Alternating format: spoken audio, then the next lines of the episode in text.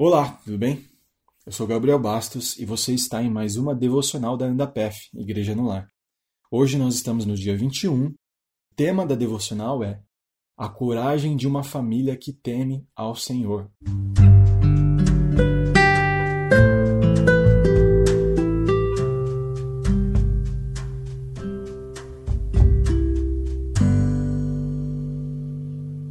Essa devocional foi escrita pelo pastor Davi Charles Gomes. Bom, antes de começar a leitura da devocional, eu gostaria que você fizesse a leitura do texto bíblico em 2 Crônicas, capítulo 22. Vamos à leitura então da devocional. Então, da devocional. Então, da devocional. Então, da devocional. Então, da devocional. Então, da devocional. Então, da devocional. Então, da devocional. Então, da devocional. Então, da devocional. Então, da devocional. Então, da devocional. Tradição, lutas de poder e uma família disputando entre si um importante trono. Essa não é mais uma dessas sagas de época feita para a televisão. Antes, é o relato oferecido em 2 Crônicas 22 sobre Jiosabiate, Joiada e Atalia, e as suas disputas pelo trono de Jerusalém. O enredo sobre o momento em que houve a vacância do trono de Jerusalém com a morte de seu rei.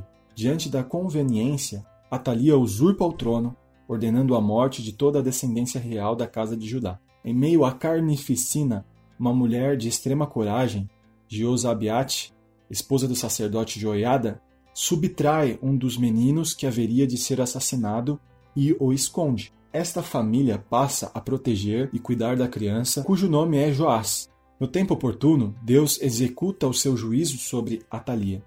Joiada provido de coragem, reúne um exército fiel a Deus, vinga a maldade de Atalia e o menino Joás se torna rei de Jerusalém. Indubitavelmente, precisamos de coragem para enfrentar as pessoas más e as ameaças de morte. Contudo, é necessário ainda mais empenho para temer a Deus e coragem elevada para fazer a sua vontade. Afinal, o Mestre Jesus eloquentemente asseverou: Não tenham medo dos que matam o corpo, mas não podem matar a alma.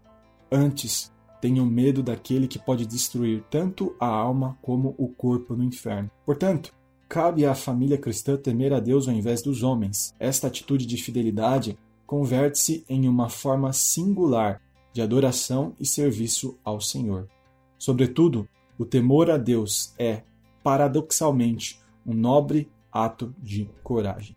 Nessa devocional, nós vemos a pergunta 105 do Catecismo de Heidelberg: o que Deus exige no sexto mandamento? A resposta é a seguinte: que eu não devo desonrar, odiar, ferir ou matar o meu próximo, seja eu pessoalmente ou por meio de outros, mas que devo abandonar todo desejo de vingança, e também que eu não fira a mim mesmo, nem deliberadamente me exponha a qualquer perigo,